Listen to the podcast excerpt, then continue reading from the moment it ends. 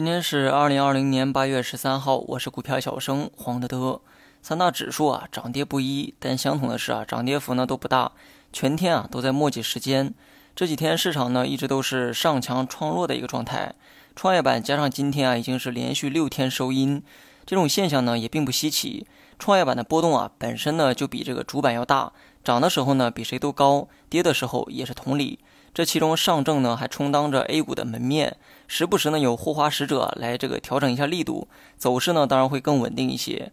尤其是当科创板也纳入指数之后，更需要细心维护了，要不然这个新股啊都不好发了。今年行情走牛之后呢，新股发行速度啊也明显加快。这跟上头提倡企业股权融资呢也有一定的关系。比起债权融资啊，更希望你去股权融资，因为向银行借钱啊，那是要还的。一旦生意亏了啊，还不上，银行呢也会跟着遭殃。这背后牵扯的利益链啊，就太多了。如果选择股权融资呢，就完全不一样了。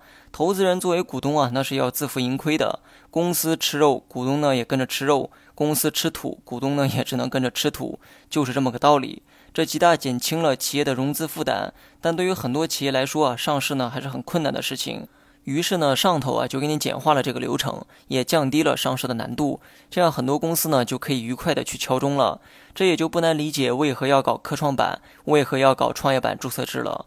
有人肯定会觉得哈，这是变相在割韭菜，其实不然。任何一个发达的资本市场啊，早就步入了这一步，意图呢很简单。好坏啊，都交给市场去判断，风险机会也要充分的分配到整个社会，这就极大提高了每个人手里的资金使用效率。咱们国家走向这一步啊，也是早晚的事情。毕竟中国老百姓啊，最愿意存款，大量的存款啊，啥也不干就知道买房，银行呢也最愿意发这个房贷。结果呢，你懂的，三十年间股市涨得没有房价高。